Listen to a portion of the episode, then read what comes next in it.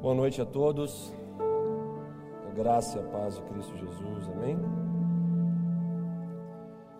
Quero, nesse momento, antes de iniciar a ministração da mensagem dessa noite, convidar uma família aqui, que são parentes do pastor Everton, pastora Sandra, o Elias e a Priscila, que estarão apresentando a bebê Lara diante do Senhor, diante da igreja, e estará recebendo a bênção aqui também, no nome do Senhor Jesus. Enquanto eles se achegam aqui, queria falar rapidamente sobre um assunto que tem tomado os noticiários. Infelizmente, o nosso estado foi mais uma vez palco de uma violência contra o sexo feminino.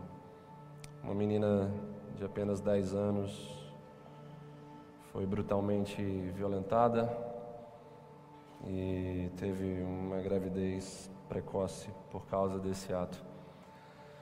Diante do acontecido, as pessoas perguntam qual a posição da igreja em relação a tudo isso.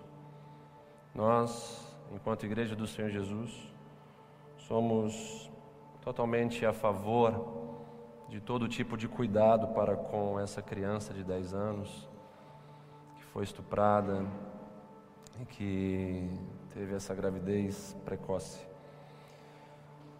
Somos a favor de todo o cuidado psicológico, médico, profissional, mas enquanto Igreja do Senhor Jesus, nós sempre fomos e sempre seremos a favor da vida. Nós jamais concordaremos com o assassinato do ser humano. Seja em qual situação for colocada essa possibilidade. Nós vivemos dentro de uma sociedade que tem vivido níveis cada vez mais altos de hipocrisia. A mesma sociedade que clama, salvem os animais. A mesma sociedade que clama, salvem as árvores. Mesmo que os animais estejam em condições terríveis, mesmo que as árvores estejam em locais que estejam atrapalhando algum tipo de obra, algum tipo de benefício para a própria sociedade, sempre há uma solução. Arranque e planta em outro lugar. Doem os animais. Mas em relação ao ser humano, essa mesma sociedade é cruel. Parece que não há solução. Parece que a única solução é a morte. Eu conheço grandes homens e mulheres de Deus que carregam consigo o testemunho de serem alvos, terem sido alvos de tentativas de aborto, mas que, pela graça de Deus, sobreviveram e hoje fazem toda a diferença.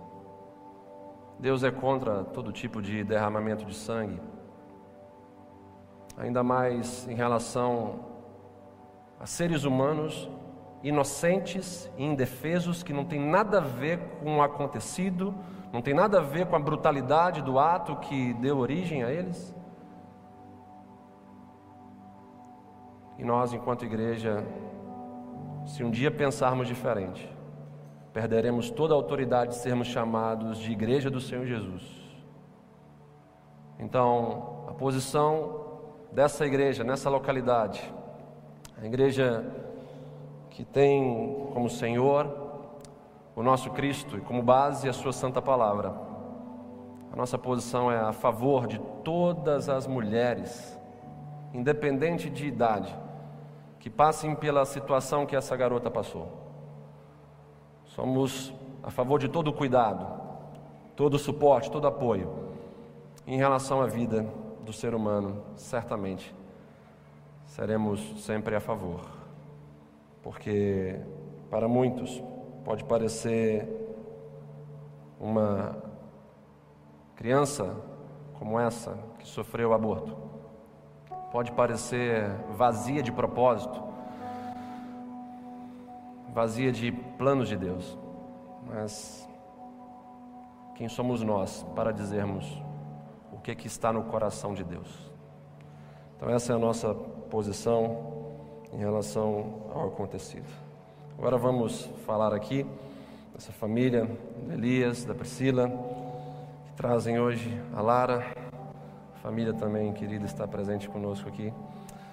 A vida de vocês, pais, é a vida do ensino de vocês. E a vida do ensino de vocês, em relação à perspectiva bíblica e cristã, é a vida do testemunho de vocês para com Lara. Esse mundo está perdendo cada vez mais a sua essência familiar. E vocês, nessa noite, estão diante da presença do Deus vivo, reconhecendo que Ele é poderoso para abençoar a filha de vocês. Só que a bênção do Senhor, ela envolve a responsabilidade de vocês de, no caminho, educarem ela com o exemplo de vocês. O maior presente que vocês podem dar para a filha, para as filhas de vocês, é amarem um ao outro.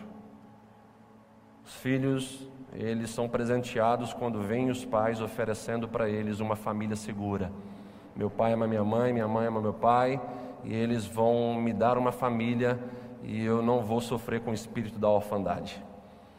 Então, lembrem-se disso. Nós vamos orar abençoando a Lara nesse momento, né, pastora Sandra? Estenda suas mãos aqui. Pai, queremos te agradecer pela vida da Lara, pelos primeiros dias, primeiras semanas, primeiros meses.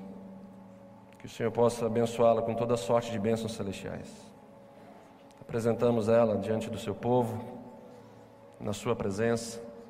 Mais uma vez, pedimos a Ti, faça dessa criança, isso tem sido um clamor recorrente aqui nessa igreja. Faça dessa criança uma resposta para essa geração.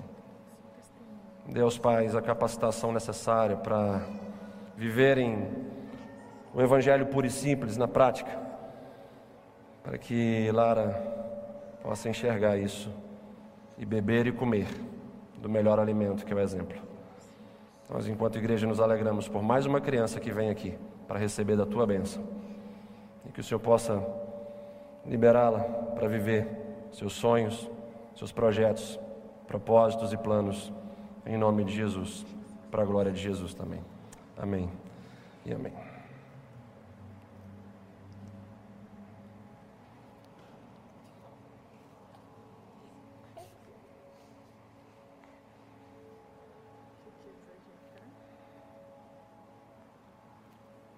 A Lara é do Senhor Jesus.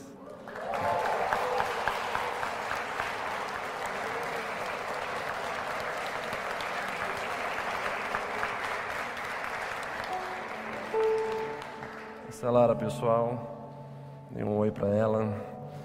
Deus abençoe essa criança. Que ela possa carregar nessa noite esse símbolo da vida, da esperança, do projeto de Deus para uma humanidade que está ficando cada vez mais confusa. Deus abençoe vocês, em nome de Jesus.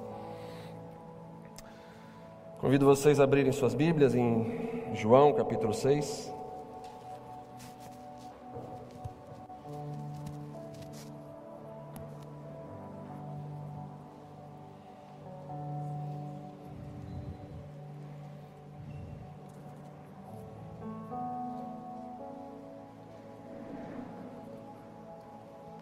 Evangelho de João, capítulo 6, verso 25.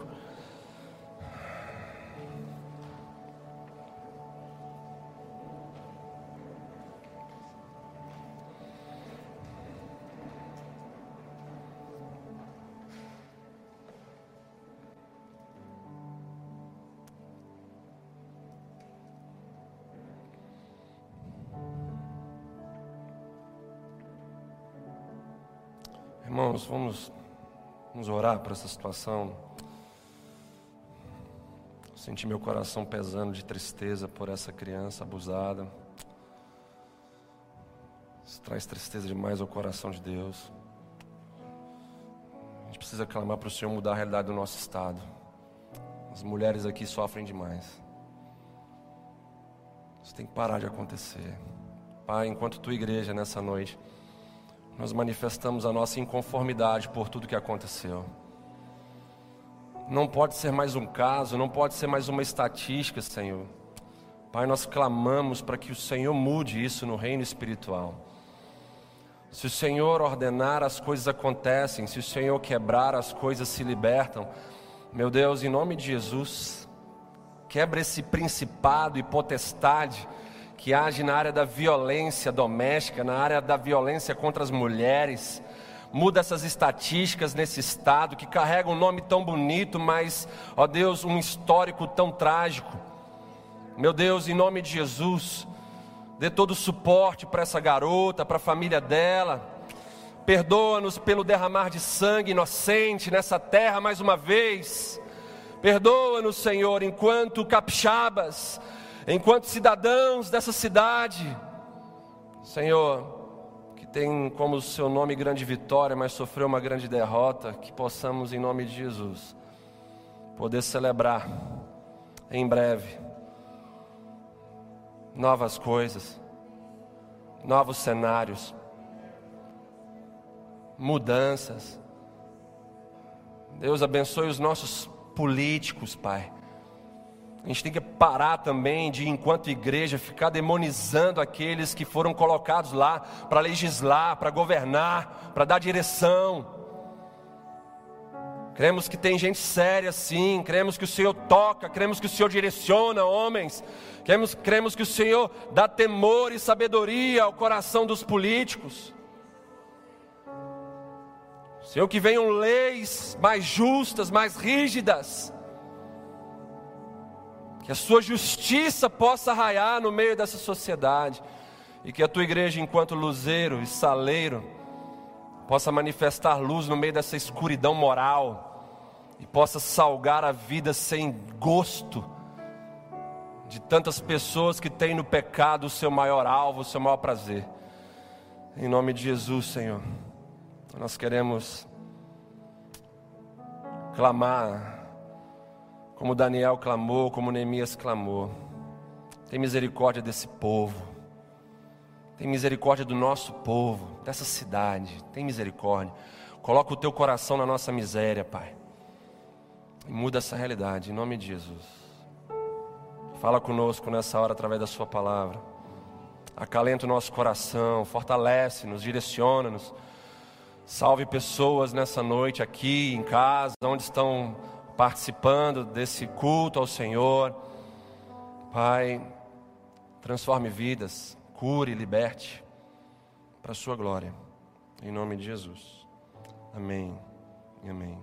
Antes de nós lermos, ainda em pé, preciso contar isso aqui. Eu tenho testemunhado recentemente de muitas lutas que nós temos enfrentado.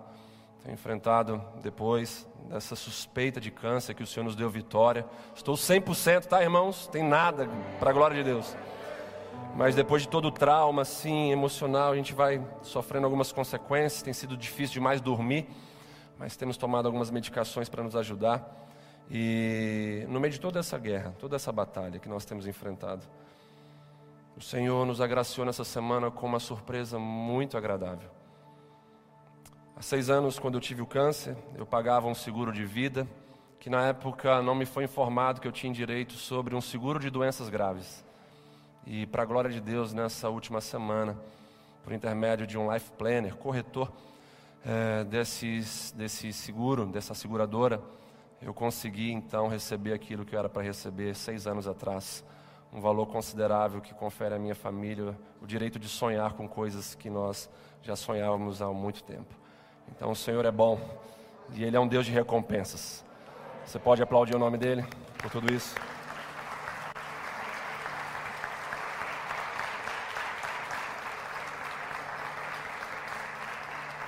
Eu queria ensinar uma lição. Vocês têm sido uma igreja incrível quando nós sofremos. A gente tem visto pessoas se compadecendo. Foi emocionante ver adolescentes chorando dentro do meu testemunho semana passada, pessoas carinhosas demais, ligando, dando todo o suporte, todo o apoio. E a gente tem provado isso durante esses dez anos, durante todas as lutas. A gente tem é, visto a igreja chorar com a gente. Mas eu queria também que a igreja pudesse se alegrar nas nossas conquistas. Porque quando um pastor conquista alguma coisa nesses dias que nós vivemos, sempre é alvo de algum tipo de desconfiança, né? Ah lá, trocou de carro, trocou de casa, deve estar roubando. Estou dando testemunho aqui, o Conselho Fiscal está presente aqui na vida de alguns irmãos que sabe o quanto de direitos eu renunciei para beneficiar a igreja. E agora o Senhor vem nos agracia com esse valor para nos fazer então conquistar aquilo que a gente antes desejava muito e hoje a gente pode dizer que é real, é possível e Deus ainda traz recompensa para os seus servos. Então vamos nos alegrar juntos também, não só comigo, mas quando você vê um pastor também, ele prosperar aqui dessa comunidade, ele conquistar as coisas, se alegre também. Amém?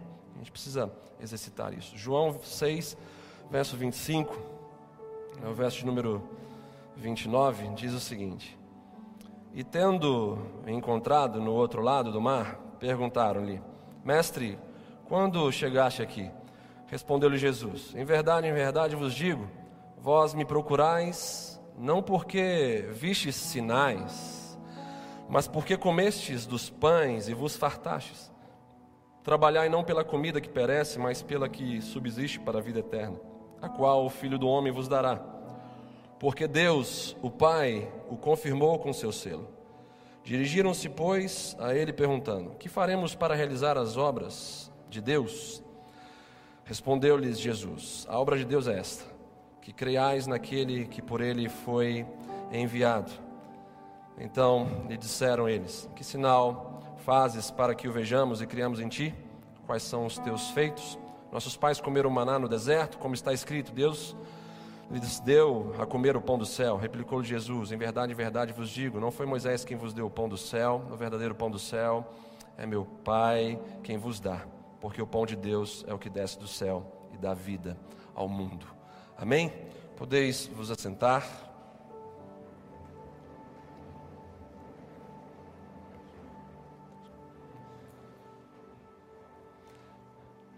O tema da minha mensagem nessa noite é reconhecendo prioridades.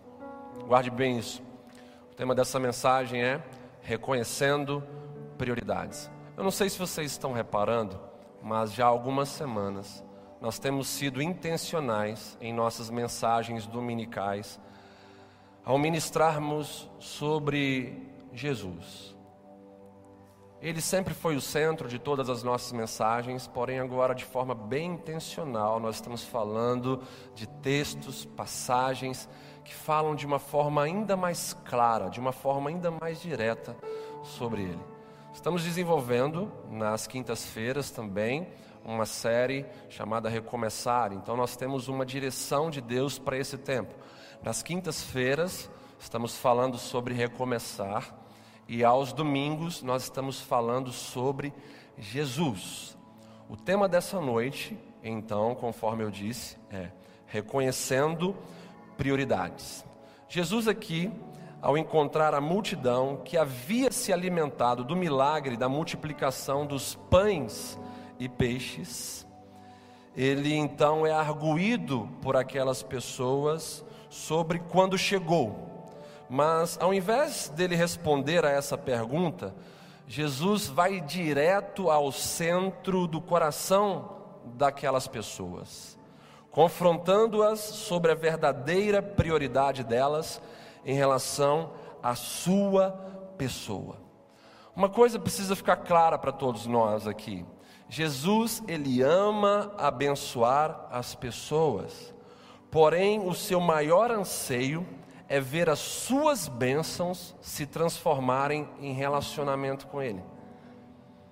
O maior anseio do coração de Jesus é ver as bênçãos dele derramadas sobre as nossas vidas se transformarem em amizade com Ele, se transformarem em relacionamento com Ele. Assim como eu e você nos cansamos daqueles que só têm interesse no que oferecemos a eles, porque nós ansiamos por empatia, ou seja, a compreensão do que somos e do que sentimos, Jesus ele age da mesma maneira. Jesus ele não tem prazer em pessoas que não têm empatia por ele.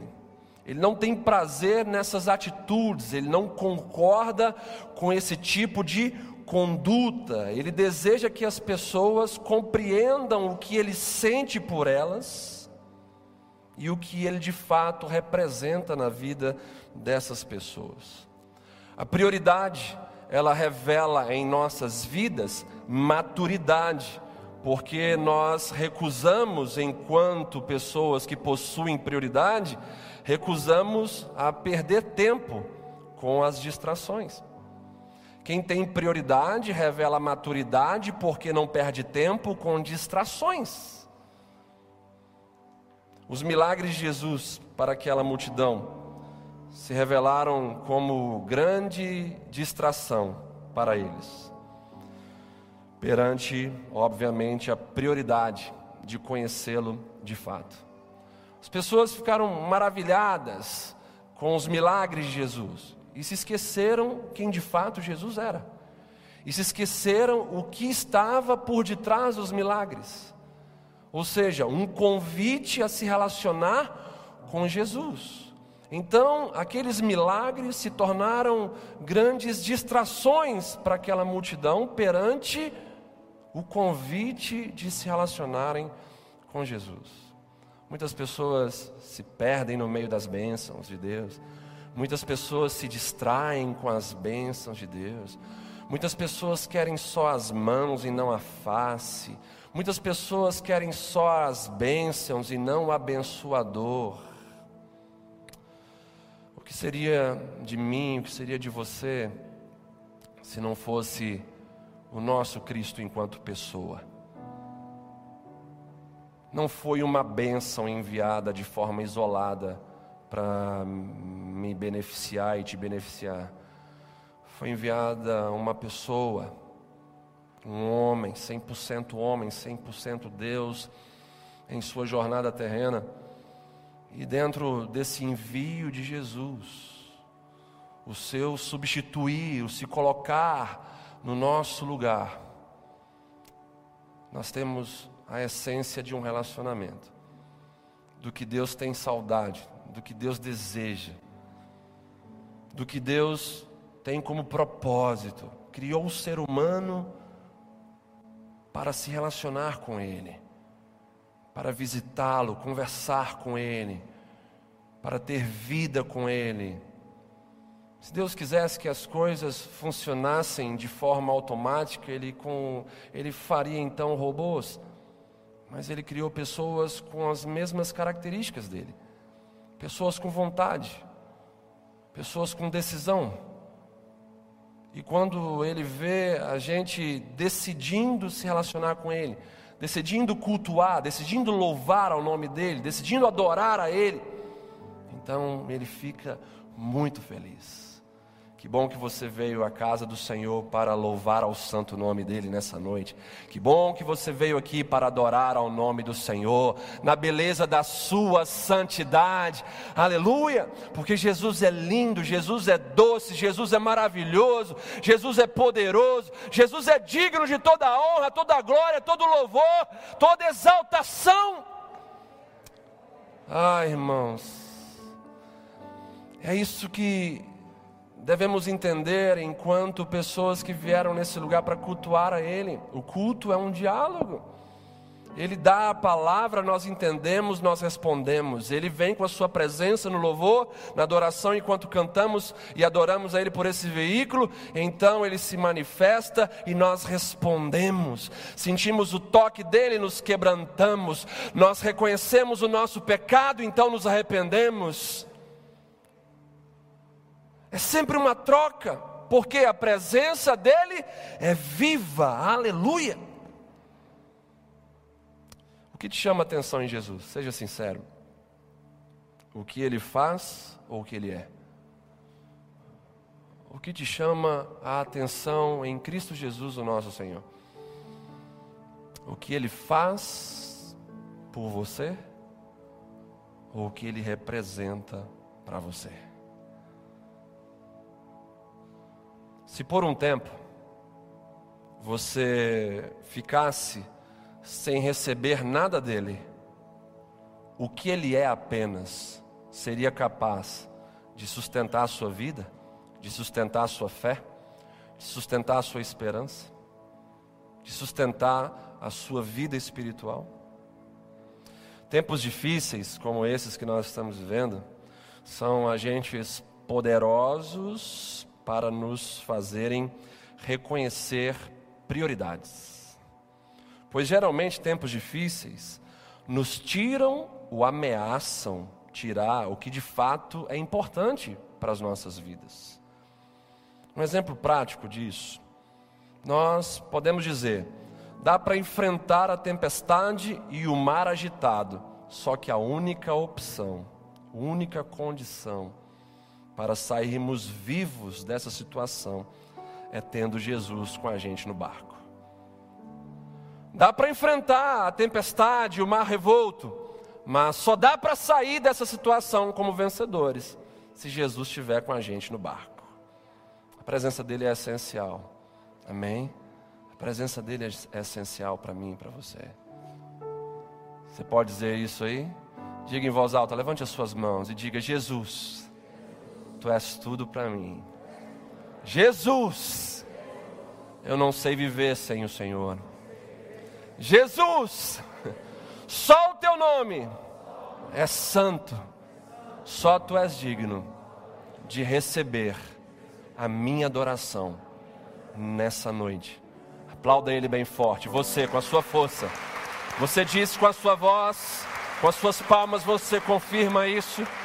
Aleluia. Aleluia.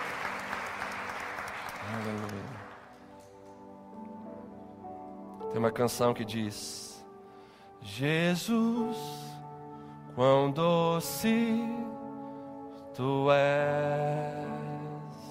Você pode cantar? Jesus, quão doce tu és. Mais uma vez. Jesus, quão doce tu és. Não há outro. Não há outro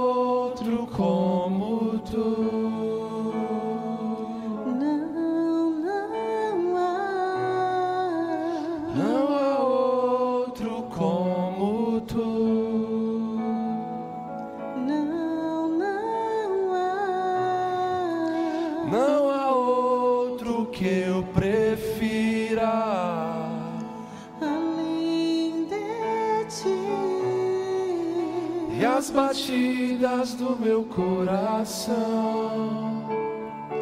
chamam o teu nome, Jesus. Jesus. Vamos, Jesus, tu santo. Jesus com santo. Vamos cantar, igreja. Jesus quão santo tu és. Feche os seus olhos, veja Ele pelos olhos da fé. Quão santo tu és. Ah, Jesus, tua igreja te adora. Jesus, quão santo tu és. Jesus santo tu és. Não há outro. Não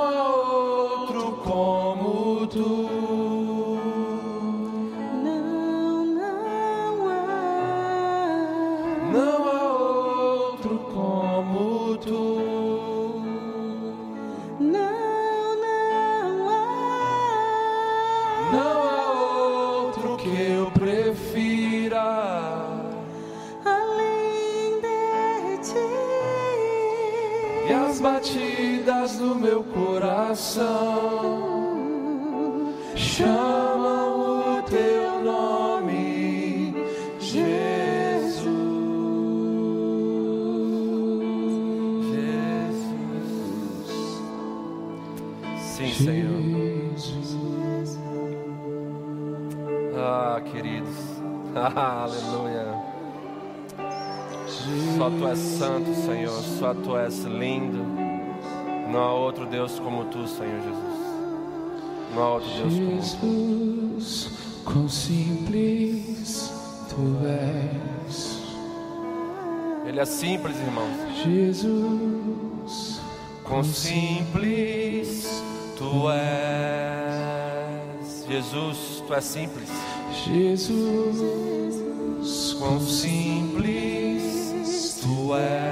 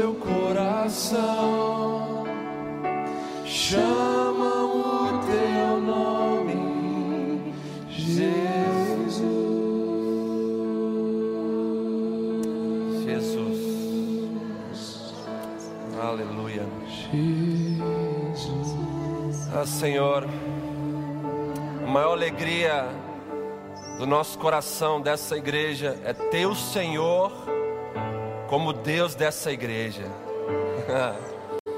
A maior alegria, o maior prazer nosso nessa noite é ter a Sua presença aqui. Fazemos questão de reverenciar ao Senhor, de dizer o que de fato Tu és: Tu és lindo, Tu és santo, Tu és simples. Senhor, não nos deixe agir como essa multidão que o texto nos revela. Não nos deixe, ó Pai, cegos diante da Sua essência. Não nos deixe ver o Senhor apenas como aquele que abençoa. Senhor, abra nossa visão nessa noite. Senhor, quebra o nosso coração duro, Senhor. Amplia nossa sensibilidade espiritual, ó Deus. Que nós possamos nos abrir para um relacionamento, Senhor, vivo, verdadeiro, transparente, dinâmico, transformador, Pai, com o teu filho Jesus. Aleluia. Essa multidão que nós lemos aqui, de fato, ela não reconheceu que Jesus era isso que nós cantamos agora. Ela via Jesus como apenas um abençoador. E isso nós veremos mais à frente que decretou a falência espiritual dessas mesmas pessoas. Diante desse texto, ao analisá-lo com maior profundidade, veremos que, em primeiro lugar, no verso de número 26, Jesus vai dizer: Em verdade, em verdade vos digo, vós me procurais, não porque vistes sinais, mas porque comestes os pães e vos fartastes. Eu gosto da versão a mensagem de Eugene Peterson, que vai dizer o seguinte: Quando o encontraram no outro lado do mar, disseram: Senhor, quando chegou aqui? Jesus respondeu: Vocês vêm à minha procura não porque viram Deus no que eu fiz, mas porque enchi a barriga de vocês e isso de graça. Não gastem energia lutando por comida perecível como aquela. Trabalhem pela comida que permanece, comida que sustenta a vida eterna, comida que o Filho do Homem providencia. Ele e o que ele faz são permanentes, porque tem a garantia do, de Deus, o Pai. Eles disseram: Muito bem, o que temos de fazer então para realizar as obras de Deus? Jesus respondeu: Confie naquele que Deus enviou. Se, se passarem a segui-lo, ele os envolverá na obra de Deus. Jesus, ele afirma aquelas pessoas que o seguiam, que elas estavam com motivações erradas atrás dele. Motivações superficiais, desejos egoístas, terrenos. não estavam seguindo a Jesus pelo entendimento do verdadeiro significado espiritual da sua pessoa e da sua missão. Quem conhece de fato a pessoa de Jesus, conhece a sua missão e não se prende aos seus milagres.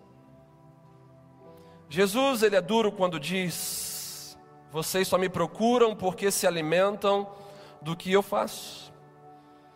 Imagine a tristeza de Jesus ao dizer isso para aquelas pessoas. Certamente estava pensando, eles não conseguiram ver em mim os sinais de quem eu sou, ou seja, não conseguiram ver em mim que sou o Filho de Deus, Messias, o Redentor deles. O ensino de Jesus aqui para nós é claro, e ele, em resumo, diz: comam dos milagres na mesa da intimidade, na mesa do relacionamento próximo, ao invés de comerem dos milagres na varanda da religiosidade.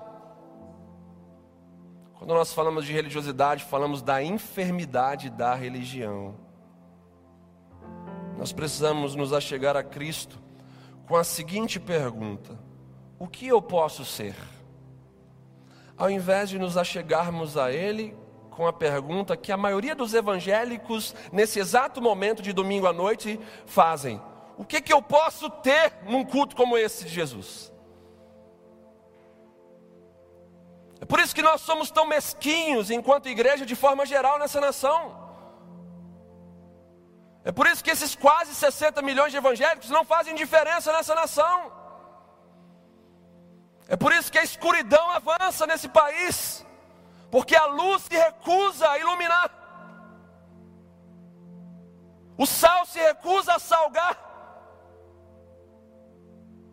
porque o relacionamento com a verdadeira luz, com o verdadeiro Deus é pobre, é deficiente, é egoísta, é materialista, é hedonista. É impossível alguém se parecer com o objeto da sua devoção se conhecer apenas as suas mãos. Se vocês se relacionarem comigo,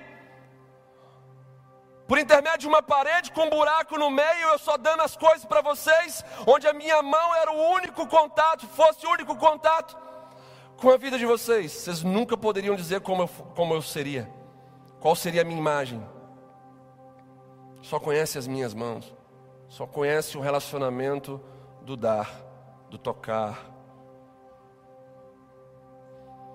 Por isso que a nação brasileira olha para a igreja e sente falta do verdadeiro Jesus. Onde está o verdadeiro Cristo? Ele está nos verdadeiros cristãos que, mesmo não sendo muitos nessa nação, ainda existem. Quantos amam a Jesus aqui de todo o seu coração nessa noite?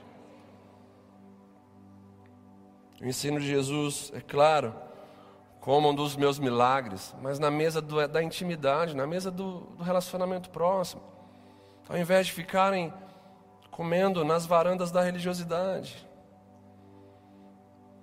que eu posso ser nessa noite. Sabe, quando nós somos pessoas melhores, não precisamos ficar mendigando bênçãos. Quando nós somos pessoas próximas de Jesus, não precisamos ficar mendigando bênçãos. Buscai, pois, em primeiro lugar o seu reino e a sua justiça, e essas necessidades básicas vos serão acrescentadas. Falo por intermédio da minha própria vida nessa noite testemunhando com o próprio corretor, dizendo: Cara, esse dinheiro nunca foi parte da minha vida. Nunca fiquei sonhando com isso. Deus sabe do meu coração. Você está me abençoando com esse valor de fato porque Ele viu que isso não está no centro da minha vida. Se você busca Deus em primeiro lugar, Ele vê a sua necessidade. Tem prazer de realizar seus sonhos. Agora, quando você bota as coisas materiais na frente dele, ele não vai ter prazer de fazer isso com você, de te abençoar. É um pai responsável. Tem gente aqui que se Deus der uma quantia, abençoar uma quantia grande de dinheiro, as pessoas viram as costas para Ele. A gente já cansou de ver isso aqui nessa caminhada. Se acontece com coisas tão simples, a gente casa uma pessoa, a pessoa nunca mais aparece na igreja, parece que estava servindo a Deus só para casar. A gente ora para a pessoa arrumar um emprego, arruma um emprego bom, some da igreja, como se precisasse de Deus só para arrumar um emprego legal. Gente que passa apertado com doenças, busca Deus, jejua, ora, vem em todos os cultos, quando recebe a bênção, foge, some. Você não daria as coisas para o seu filho sendo um pai ou uma mãe responsável, sabendo que ele iria se perder com aquilo que você vai dar para ele. Mas Deus, mesmo assim, nesses casos, ainda abençoa pessoas com misericórdia, ou por misericórdia, para lá na frente ter também uma matéria-prima pronta para trabalhar no caráter dessas pessoas. Olha o que, que você fez com a minha bênção, agora vamos trabalhar de forma correta aqui, junto com o seu quebrantamento nesse momento. Aquelas pessoas revelaram que os milagres os satisfizeram, mas não os completaram. Por quê, pastor? Porque continuavam lá pedindo a Jesus, buscando a Jesus por aquilo que Jesus podia dar. É por isso que ao olharmos para a atual realidade da igreja evangélica nessa nação e encaixar a realidade dessa igreja evangélica dentro desse texto, é por isso que a gente vê igrejas cheias de seguidores de Jesus e vazias de discípulos de Cristo. De fato, tem muita gente seguindo a Jesus como nos diz Jesus, mas poucos são os discípulos. Poucos são aqueles que são próximos dele, que são de fato, de coração com Jesus. O confronto de Jesus aqui com essas pessoas evita que o seu, que o seu ministério se transformasse em pão em circo. Os verdadeiros discípulos de Jesus se completam nele e o procuram para a expansão do reino de Deus e não para satisfazer desejos egoístas. Quando a gente passa, por exemplo, por momentos difíceis, como eu passei, com algumas enfermidades, a gente busca a Deus, crendo que Ele pode curar. Mas no fundo, no fundo, você tem consciência de que o agir de Deus na sua vida não diz respeito só à sua vida, diz respeito ao testemunho que você vai dar a partir daquilo que você vai receber de Deus. Ou seja, você é um agente de expansão do reino de Deus. Não é só a sua bênção, não é só a sua cura, não é só a sua vitória, não é só o seu milagre, são as pessoas ao seu redor que vão ser impactadas com aquilo que você vai receber de Deus. Então você procura Deus, busca Deus, não para os seus desejos egoístas, mas para abençoar a sua casa, seus amigos, seus irmãos, seus colegas de trabalho.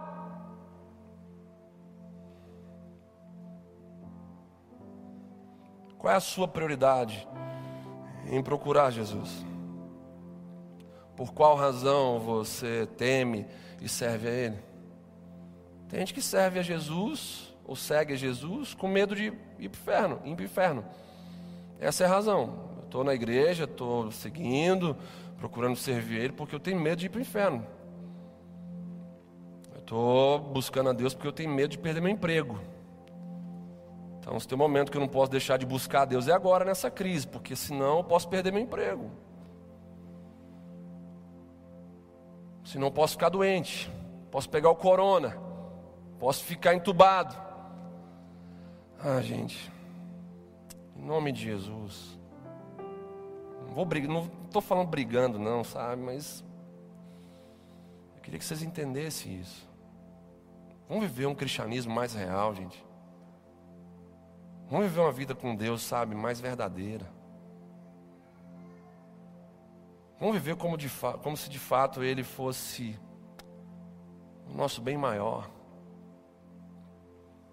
Vem dizer como salmista, não tem outro bem além de Ti, Senhor. Não tem outro bem além de Ti, Jesus. Vamos viver com todo o nosso coração, amando com todo o nosso coração, com toda a nossa força. Sabe, você já parou para pensar o que seria de você sem Jesus na sua vida? Pastor, pensamentos que o Senhor pode compartilhar com, com a gente, que te trazem desespero. É esse pensamento. Não dá para imaginar a minha vida sem Jesus, cara.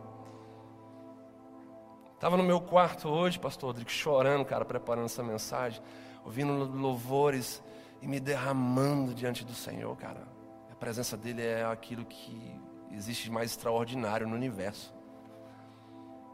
Cara, como é forte, como nos envolve dentro de um senso de pertencimento, de um senso de propósito. Tipo, a minha vida não está aqui por acaso, não nasci, não nasci por acaso.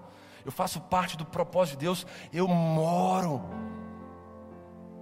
no plano de Deus, sou parte da família de Deus. Cara, isso é incrível, meu. A gente precisa viver uma vida cristã mais sólida. E a gente precisa entender uma coisa: a nossa vida não diz respeito só a nós. Tem gente que pode falar assim: ah, cara, eu não estou afim de viver isso que você está falando aí, não. Minha vida também é problema meu. Não, sua vida influencia outras. Você mal com Deus, longe de Deus, longe do propósito de Deus, vivendo como essa multidão aqui, você vai levar pessoas a viverem da mesma maneira que você. Você vai indicar um caminho de morte, um caminho de destruição. Você vai virar um sinaleiro no meio dessa, dessa cidade, indicando algo terrível. Agora, se você vive como os discípulos, como quem de fato segue, serve a Deus de verdade, você vai virar uma agência de transformação ambulante. As pessoas vão começar a perguntar sobre vida, sobre eternidade, sobre cura, salvação, transformação, libertação a você. Vão começar a comer e beber de Deus através de você. Vão começar a enxergar o caminho da padaria do pão do céu através de você. Dizendo: tem alimento. Já viu esses filmes aí, quando alguém acha uma fonte de água pura, uma fonte de alimento, nesses filmes pós-apocalípticos aí? As pessoas vão atrás, acharam, vamos lá, não vamos morrer mais. É assim que o povo se comporta. Cara, chama um lugar para comer de verdade. Chama um lugar para comer e beber de verdade. Água pura, comida boa, comida para a eternidade água que faz fluir em nosso interior rios de águas vivas, porque Jesus não é apenas a água, Ele é a fonte. Se você bebe dele, do seu interior fluirão rios de águas vivas.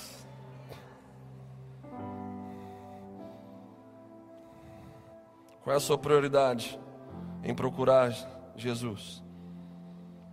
Salmos 24, verso 6 vai dizer: Tal é a geração dos que o buscam, dos que buscam a face do Deus de Jacó. Esse salmo fala de duas gerações: a geração da face e a geração da farsa.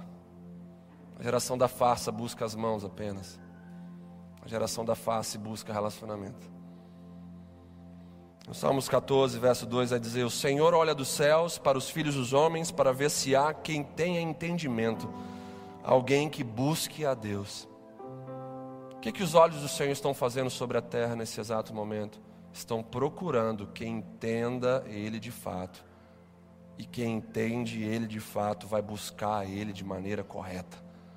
E quem busca Ele de maneira correta vai achar aquilo que Ele tem reservado para aqueles que o buscam. A verdadeira busca é aquela que nos faz encontrar o que de fato nós precisamos. Mas para que isso aconteça, a gente tem que entender quem Jesus é entender o que Deus quer. Deus não quer que a gente venha aqui para cantar algumas musiquinhas, sentar e ficar ouvindo uma palestra durante 40, 50 minutos, uma hora, entregar dízimos e ofertas e fazer um monte de pedidos. Deus quer que a gente venha aqui para conhecer Ele, para sair daqui sabendo mais um pouco sobre a pessoa dEle. E através desse entendimento, nós conseguiremos buscá-lo e encontrar nele o que de fato nós precisamos. E o que nós precisamos é aquilo que Deus tem para gente. É tempo de querermos mais Jesus do que as coisas desse mundo. É tempo de desejarmos mais a Cristo do que as coisas desse mundo. Amém, irmãos? Amém, queridos? Continuando na análise desse texto, os conselhos de Jesus. Para quê, pastor? Para alinharmos a nossa prioridade. O primeiro conselho, já vimos no verso 26, ele fala: Vocês me procuram não porque vistes sinais que eu sou filho de Deus, que eu sou o Messias, que eu sou o Salvador, mas sim porque comestes os pães e ficaram satisfeitos por isso. Verso 27 vai dizer: Trabalhai não pela comida que perece, mas pela que subsiste para a vida eterna, a qual o Filho do Homem vos dará, porque Deus, o Pai, o confirmou com o seu selo, com a sua aprovação. Jesus, ele repreende essa multidão por causa da prioridade materialista que eles tinham e por tratarem também o reino de Deus como uma indústria de bênçãos materiais. Sabe, a gente estava conversando recentemente sobre as igrejas que estão movidas pela teologia ou doutrina maligna da prosperidade. Estão loucos nesse momento de crise, lançando campanha daqui e dali. Acostumaram o povo nisso, a servir a Deus por aquilo que Ele dá. Agora eles precisam de doses ainda mais fortes para o povo continuar servindo a Deus nesse momento. A gente tem que prometer mais coisas. E nessas promessas a gente tem que tirar mais coisas do povo. A gente tem que arrancar mais dinheiro do povo. Se tem uma coisa que vocês nunca vão ver nessa comunidade é isso. Jesus, quando repreende essa multidão, ele está deixando bem claro que? O meu ministério não é pão e circo. Vocês não vão ficar me seguindo por aquilo que eu dou. Vocês vão ter que ser batizados em realidade sobre o que de fato vocês têm que fazer. Tanto é que no final do capítulo de número 6, o que, que essa turma toda faz? Todo mundo vaza. Ficaram ofendidos com a pregação de Jesus. É onde Jesus se vira para os doze e fala com eles o que? Vocês também querem me abandonar? É onde Pedro se levanta como porta-voz dos onze e fala: Para onde nós iremos, Senhor? Se só tu tens as palavras de vida eterna.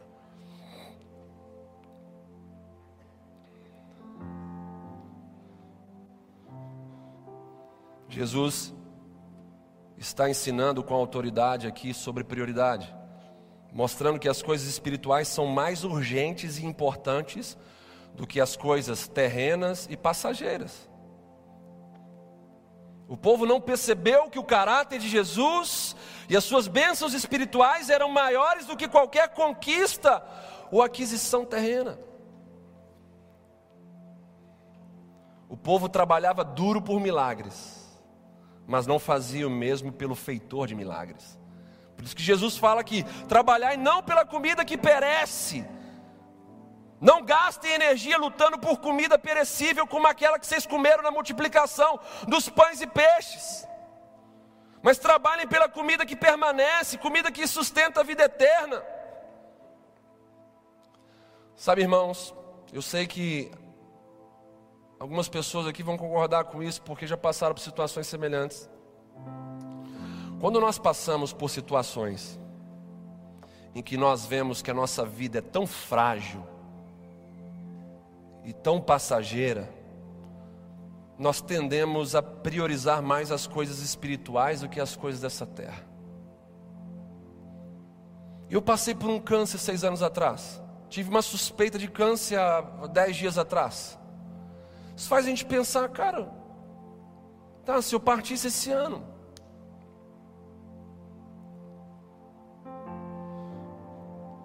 Isso faz você reavaliar suas prioridades. Tem gente aqui, por exemplo, na verdade ninguém aqui pode dizer que amanhã vai estar vivo, poxa. A Bíblia fala que a nossa vida é como uma neblina. Agora está aí visível, depois já não está mais. Então, quando você passa por situações assim, que você vê que sua vida, a sua vida é tão frágil, tão passageira, A tendência é você desapegar das coisas dessa terra. Para que eu vou ficar fazendo coisas que, sabe, que não me edificam? Para que eu vou ficar depositando meus sonhos em coisas materiais que eu não vou levar para a eternidade? Para a eternidade eu não levo coisas, eu levo relacionamentos.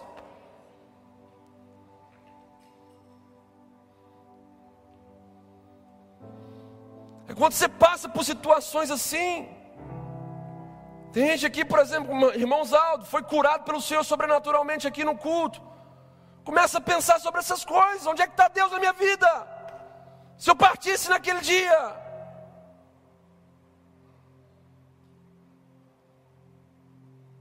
Estou vivendo como uma multidão, estou vivendo como discípulo. Estou seguindo a Jesus por aquilo que Ele me dá ou por aquilo que Ele é. E não vem falar que Deus é mau, que Jesus é bruto. Você não gostaria de pessoas se relacionando com você só por aquilo que você dá para elas.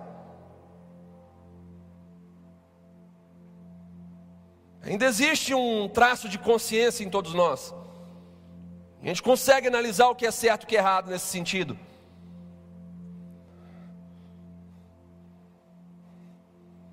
Ao passarmos por situações assim, por discernimento, a gente começa a colocar prioridade na nossa vida. Só que você não precisa passar por isso, por situações tão terríveis, por notícias tão ameaçadoras, para começar a valorizar Cristo na sua vida. Valorize agora. A sabedoria é você aprender com o erro dos outros ou com a experiência dos outros.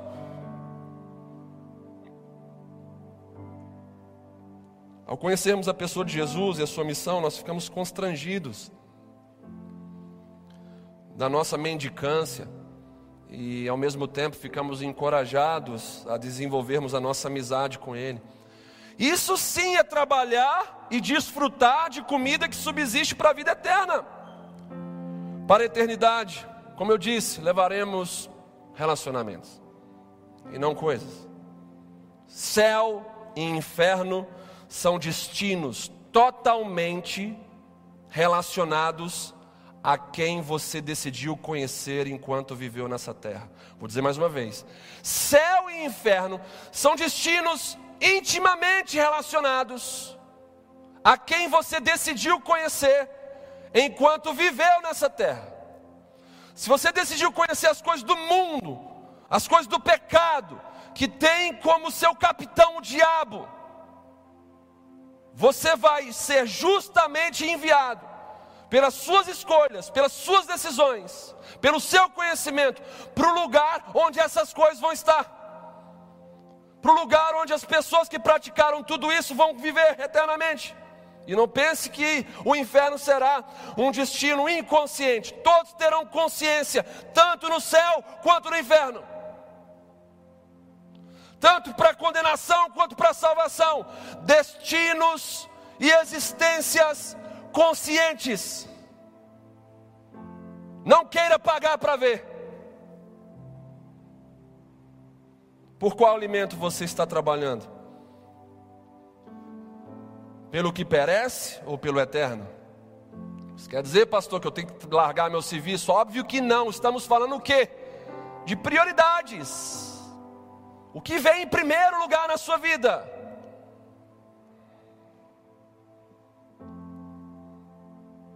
Mude o foco do seu trabalho, do seu esforço. Trabalhe e se esforce por relacionamentos verticais e permita que esses relacionamentos verticais com o Pai, com o Filho, com o Espírito Santo, permita que esse relacionamento vertical purifique todos os seus relacionamentos horizontais para que o seu relacionamento com o mundo, com o pecado, seja agradável a Deus. Ou seja, seja radical, santo, consagrado a Ele. Milagres não faltarão na vida de quem é amigo de Jesus. Quem crê nisso, dá um glória a Deus no seu lugar aí. Milagres não faltarão na vida de quem é amigo de Jesus. Um dos versículos que me emociona é João 15, 13, que vai dizer: Ninguém tem amor maior do que esse de dar a alguém a própria vida em favor dos seus amigos. Jesus considerou a mim e a você como amigo dele ao morrer por nós. Ele não deu sua vida em favor dos seus mendigos. Ele não deu a sua vida em favor dos seus pedintes. Ele não deu a sua vida em favor dos membros denominacionais, ele deu a sua vida em favor dos seus amigos. E amigos se relacionam com ele e priorizam as coisas que ele ama.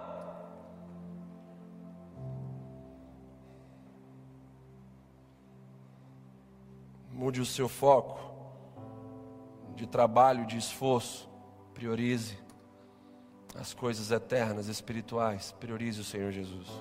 Priorize a comida que persiste por toda a eternidade. Terceiro e último ponto aqui do verso 28. Estamos trabalhando de conselhos de Jesus para nós, para que possamos então reconhecer as nossas prioridades. Verso 28 diz: Dirigiram-se, pois, a ele perguntando: Que faremos para realizar as obras de Deus? Jesus falou do trabalho. O que despertou então a curiosidade naquelas pessoas que perguntaram: Tá bom então, o que nós devemos fazer para conquistar e merecer esse alimento eterno? O Senhor está falando para a gente trabalhar pela comida que não perece, que subsiste para a eternidade, então tá bom. O que, que a gente tem que fazer então? Para merecer e conquistar esse alimento eterno. Porém, Jesus mostrou que a salvação é de graça. Esse alimento é de graça e não por merecimento. E isso vem pela fé, que é presente de Deus, é dom de Deus. Esse presente, dom de Deus, que é a fé em mim e você, deve ser exercitado com responsabilidade. O que é a obra de Deus segundo as palavras de Jesus? Qual é o trabalho que Deus quer que façamos? O verso 29 responde: A obra de Deus é esta: que creiais naquele que por ele foi enviado. Essa é a obra de Deus. Esse é o trabalho que Deus quer que façamos. Fazemos a obra de Deus e trabalhamos pela comida que não perece quando nos aproximamos de Cristo e vivemos pela fé nele. Hebreus vai falar que o justo viverá pela fé. O justo, o crente, o cristão autêntico, só tem uma forma de viver. Ele só pode viver pela fé, pois sem fé é impossível agradar a Deus. E essa fé para salvação, para alimento da nossa alma e depósitos eternos, essa fé é um presente de Deus sobre as nossas vidas. Sobre a vida dos sedentos, dos famintos, dos sinceros, que de fato querem Ele que de fato querem se render e viver para Ele. A obra de Deus, ela é feita quando as nossas ações são testemunho da nossa fé. Isso nós vemos na galeria dos heróis da fé de Hebreus capítulo 11, vemos Moisés, José, Abraão, Noé. Por exemplo, Moisés, pela fé, conforme o texto diz, ele recusou os, os caprichos e os luxos do palácio de Faraó para sofrer junto ao povo de Deus. Porque ele acreditava plenamente no propósito eterno de Deus para a sua vida. Pela fé, José, nós falamos de José na quinta-feira passada, ele preparou o caminho do povo de Deus, mesmo vivendo em terra estranha. Pensa num menino resiliente, perseverante. Filho mais novo de Jacó foi parar no Egito por causa de inveja e traição de seus irmãos. Lá prospera, injustiçado, prospera, esquecido, até alcançar o alvo do sonho de Deus para a vida dele. E ali, com o dom de Deus sobre ele, ele consegue administrar um país, maior na época, como se fosse os Estados Unidos na nossa, nos nossos dias, consegue administrar num tempo de profunda escassez e não apenas abençoar aquele país, mas toda a sua família, preparar o caminho para que depois esse povo fosse rumo à terra que Deus tinha separado para eles. Vemos Abraão andando como peregrino nessa terra e buscando a cidade de Deus. Abraão é um cara muito brutal, como diz o pastor Everton.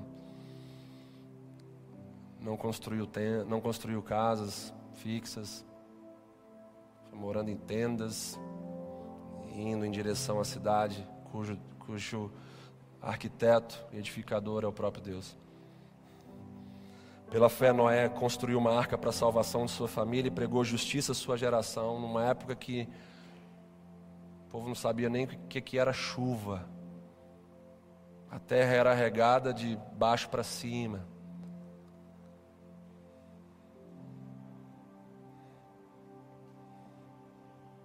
Alimentamos a nossa alma com o que é eterno, acessando a realidade do céu quando nós cremos que Jesus foi enviado para nos redimir, salvar e nos fazer família de Deus. Então a gente faz a obra, a gente caminha então aqui fazendo a obra de Deus quando as nossas ações são testemunho daquilo que a gente acredita. E a gente também alimenta a nossa alma com aquilo que é eterno quando a gente, por ser parte da família de Deus, por intermédio da fé em Jesus, a gente consegue acessar a realidade do céu. Por exemplo, hoje a gente está vivendo num Brasil e num mundo em crise, mas enquanto filhos de Deus, a gente tem o direito de acessar a realidade da nossa pátria celestial pela fé. E no céu não, não tem crise, irmãos. No céu não tem doença. No céu não tem injustiça. No céu não tem mentira. No céu não tem corrupção. Então você acessa esse ambiente, seu coração se enche de paz. Você acessa os conceitos, os princípios, os valores, o poder, a unção. Quem crê nisso aqui, diga amém. Que tipo de fé é essa que significa fazer a obra de Deus? É uma fé acompanhada por atitudes. Tiago 2,17: Assim também a fé, se não tiver obras por, por si só, está morta. Não adianta falar, eu acredito em Deus, eu confio em Cristo Jesus, se você não fizer nada. Na prática, pastor, o que, isso significa? Você acreditar em Cristo e renunciar a pecados, renunciar ao mundo, renunciar às zonas de conforto. É você recusar desse, desistir em meio ao caos, em meio às adversidades. É você entender que os tesouros que você vai acumular não estarão nessa terra, mas sim no céu. É você ir na contramão do mundo e se parecer como louco. Me lembro que na sétima série eu fui chamado de louco pelo professor na sala de aula e todos meus companheiros de classe riram na minha cara. Que eu falei que eu não era desse mundo, que minha pátria era celestial. Olharam para mim com um olhar estranho, dizendo, pô, 13 anos só, sofrendo de overdose, deve estar usando droga muito forte para falar um negócio desse. E ali foi uma oportunidade de testemunhar daquilo que Deus vem fazendo na minha vida desde cedo. Sem se envergonhar do que os outros vão pensar. Se as menininhas não vão querer conversar comigo, se os caras mais legais da sala, eles vão recusar a amizade para comigo. Se Jesus é meu maior amigo, eu não preciso temer a solidão, porque Ele sempre será o meu refúgio, a minha fortaleza. E quando eu estou com Cristo, eu me sinto protegido. Nas salas médicas de exames mais terríveis, com Ele eu me sinto protegido. Com Jesus você pode se sentir protegido também. Tudo que nós precisamos é crer e não ter dúvidas no poder de Jesus. Com fé, Ele vai mover montanhas para nós. Com fé, tudo ficará bem com a gente, porque todas as coisas irão cooperar para o nosso bem. Vamos fazer a obra de Deus, igreja. Chega de agirmos com medo e com dúvidas no poder de Deus, chega de sermos definidos pelo medo, pela ansiedade, chega de afastarmos as pessoas do reino de Deus por causa da nossa inconstância. Sem fé é impossível agradar a Deus. Quem deseja se aproximar de Deus deve crer que Ele existe e que recompensa aqueles que o buscam. A fé nos aproxima de Deus e nos recompensa com a sombra de Suas asas, com o seu refúgio, com a sua companhia. Encerrando, o futuro dessa multidão, como eu disse, que decidiu não conhecer o Jesus como de fato é decidiu buscar apenas os presentes dele, e não a face dele, e não o coração dele. O futuro dessa multidão foi abandonar Jesus porque se sentiram ofendidos pelas palavras do Mestre. Abandonaram Jesus porque não quiseram comer e beber dele. Quando Jesus vai engrossando o discurso, depois, nos versos seguintes, vai falar que devemos comer e beber da carne e do sangue dele, numa plena menção de uma comunhão mais profunda com ele. Eles não quiseram comer e beber de Jesus, não quiseram perder suas vidas egoístas, apenas desejaram ganhar presentes temporários. 60 e 66 de João 6 vai dizer: Muitos dos seus discípulos, tendo ouvido tais palavras, disseram: Duro é esse discurso de Jesus, quem o pode ouvir? À vista disso, muitos dos seus discípulos o abandonaram e já não andavam com ele. A vida é muito curta, queridos para nós priorizarmos o que, não, o que não nos confere vida além dessa vida. Vou dizer isso mais uma vez. Essa vida que a gente vive é muito curta, muito passageira, para a gente ficar priorizando aquilo que não confere vida além dessa vida.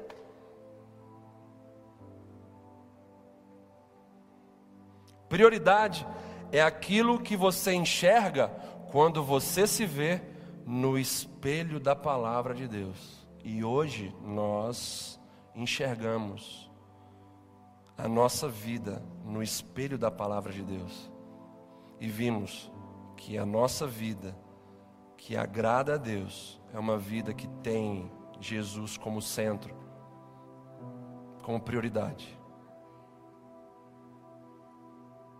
As nossas prioridades, elas nos definem, manifestando a nossa identidade, o nosso propósito, o nosso destino. O que você tem de prioridade no seu coração está te definindo. Está definindo quem você é, o que, que você vive para fazer e para onde você está indo na eternidade. A nossa prioridade vai nos definir. Não trate com prioridade quem te trata como fantoche, quem te trata como marionete quem te trata como objeto. Estou me referindo ao mundo, ao pecado e ao diabo. Para quem está em casa, quem está aqui, não trate com prioridade quem te trata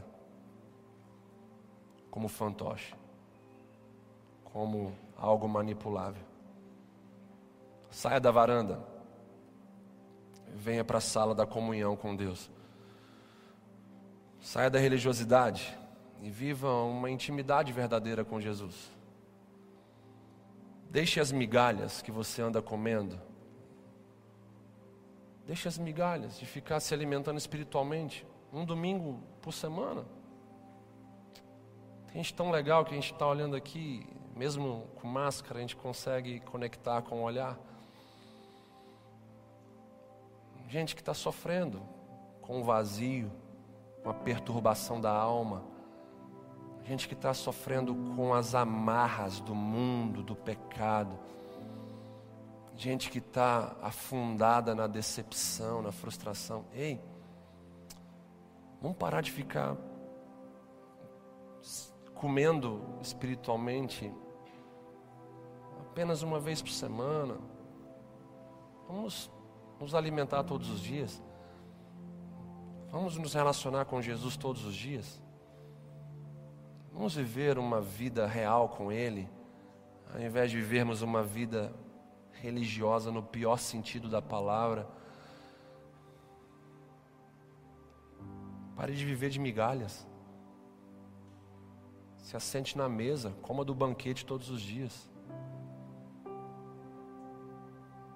Coloque Jesus no centro da sua vida e viva firmado na base da palavra de Deus. Pare de ser um seguidor. Se torne um discípulo, um amigo de Jesus.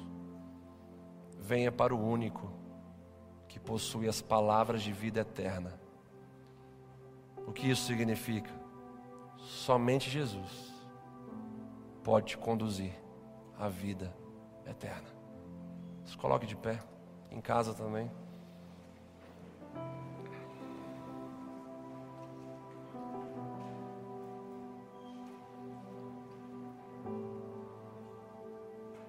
Feche os seus olhos.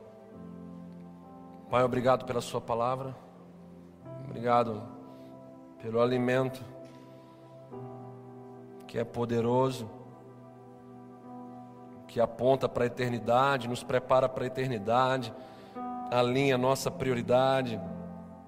Meu Deus, nessa noite pessoas precisam alinhar as suas prioridades.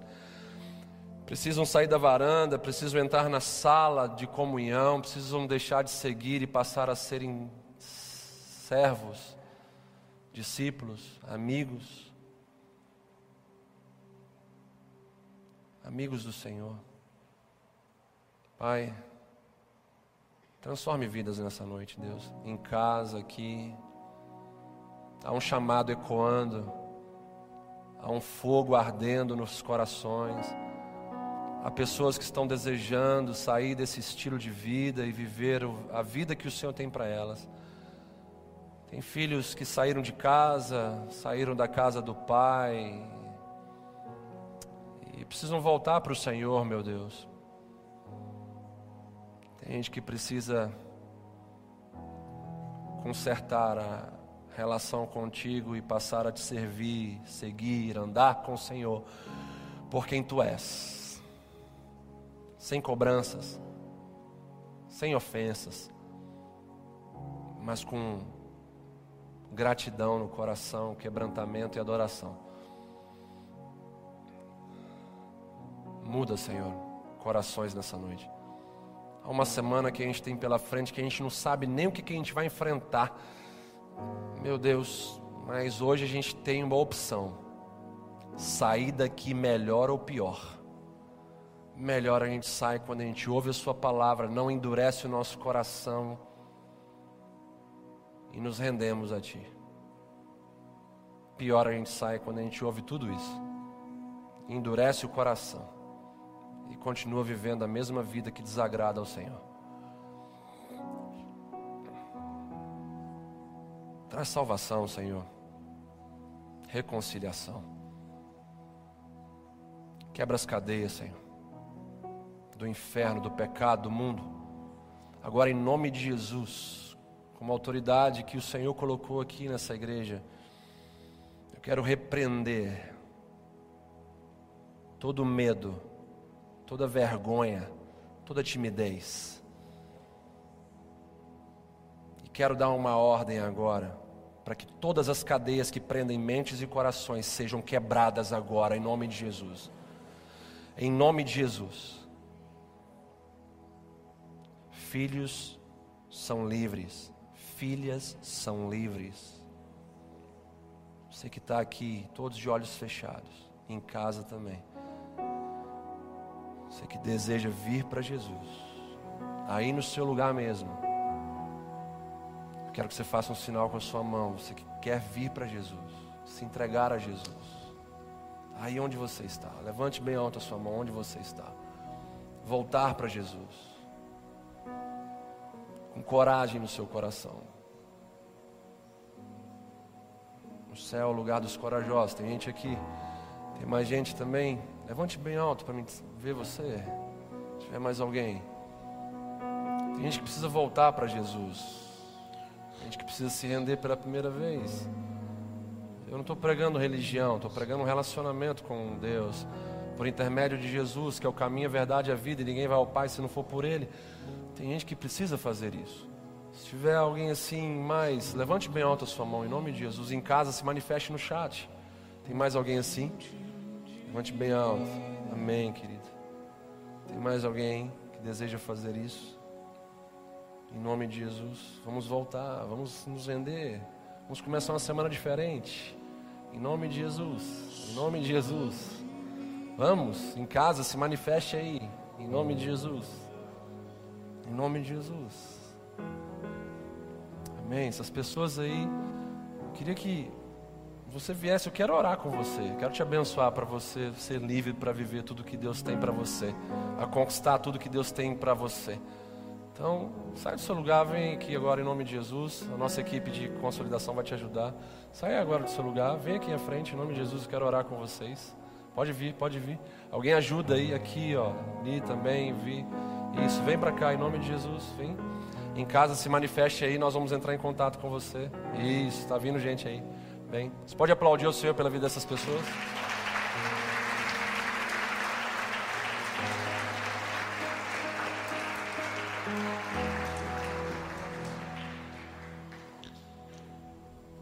Se tiver mais gente, fique à vontade para sair do seu lugar agora. Se for só, só esse homem, já valeu mais do que a pena. Eu vou falar aqui para vocês uma verdade, que eu já venho falando alguns cultos. A maioria das minhas mensagens não são para salvação de pessoas, é para condenação. Por quê, pastor? Porque depois que você ouve uma, uma mensagem como essa, você é responsável pela sua vida perante o que Deus te falou. Se Ele te convidou, você não veio, se você partir para a eternidade, você não tem desculpa nenhuma diante dele. Então você vai ser condenado pela sua própria decisão de não querer entregar a sua vida a Jesus. Eu não estou pedindo o seu dinheiro, não estou pedindo para você se tornar membro dessa igreja, não estou fazendo apelo emocional. Eu te apresentei a verdade, a minha parte eu fiz e vou dormir em paz por causa disso. Agora você tem que ter responsabilidade perante as suas decisões. E tem gente aqui que infelizmente precisa tomar essa decisão, mas por sentimentos tão menores do que a sua maior necessidade de ter um Senhor, um Salvador, de ter então certeza da sua vida eterna, se dobra perante sentimentos tão mesquinhos. Se você ainda deseja fazer isso, sai do seu lugar agora, vem aqui na frente. A gente respeita os espaços. Você pode ainda se render a Jesus nessa noite. Não interessa a sua idade, não interessa de onde você veio. Você pode fazer isso nesse momento, em nome de Jesus, para a glória de Jesus. Estenda suas mãos, vamos orar, abençoar a vida desse homem aqui. Deus, queremos te louvar pela sua palavra que foi respondida na vida desse homem, no sentido de se render, de se entregar a ti. Quero abençoá-lo agora em nome de Jesus. Ó Deus, para que ele seja livre em seu coração, suas emoções, para viver tudo que o Senhor tem para a vida dele. Pai, estabelece o seu reino no coração desse homem.